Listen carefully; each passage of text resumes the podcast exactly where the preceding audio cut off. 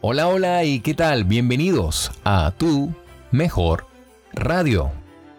En una plácida noche hace unos 2000 años, ángeles anunciaron el nacimiento del Salvador a un grupo de pastores.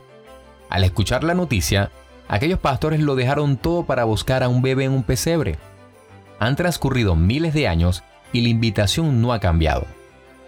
Por eso te invitamos a que junto con la buena música, nos acompañes en este maravilloso especial de Navidad, donde haremos 25 reflexiones, justo antes de conmemorar el nacimiento del motivo real de esta Navidad.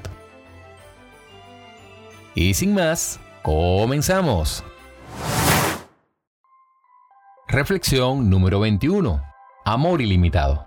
El amor de Dios no se limita a la experiencia de la salvación, se extiende a cada aspecto de la vida en el huerto del Edén, aún después de que Adán y Eva pecaran, Dios nunca dejó de amar a la humanidad.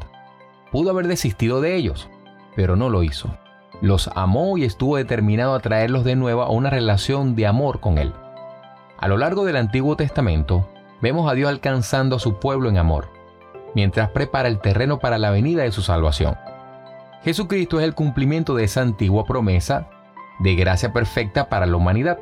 Su nacimiento es la nota escrita a mano por el Creador, proclamando su amor eterno que persiste a lo largo del tiempo.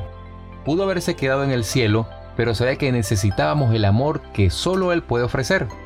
Así pues, al celebrar el nacimiento de nuestro Salvador, considere lo que dice acerca de su gran amor por usted. La actividad para esta reflexión es la siguiente. Contacte un familiar o un amigo con quien deba reconciliarse. Perdone porque el Señor le perdonó a usted primero. Invitándolo a que escuche la reflexión número 22 justo dentro de una hora.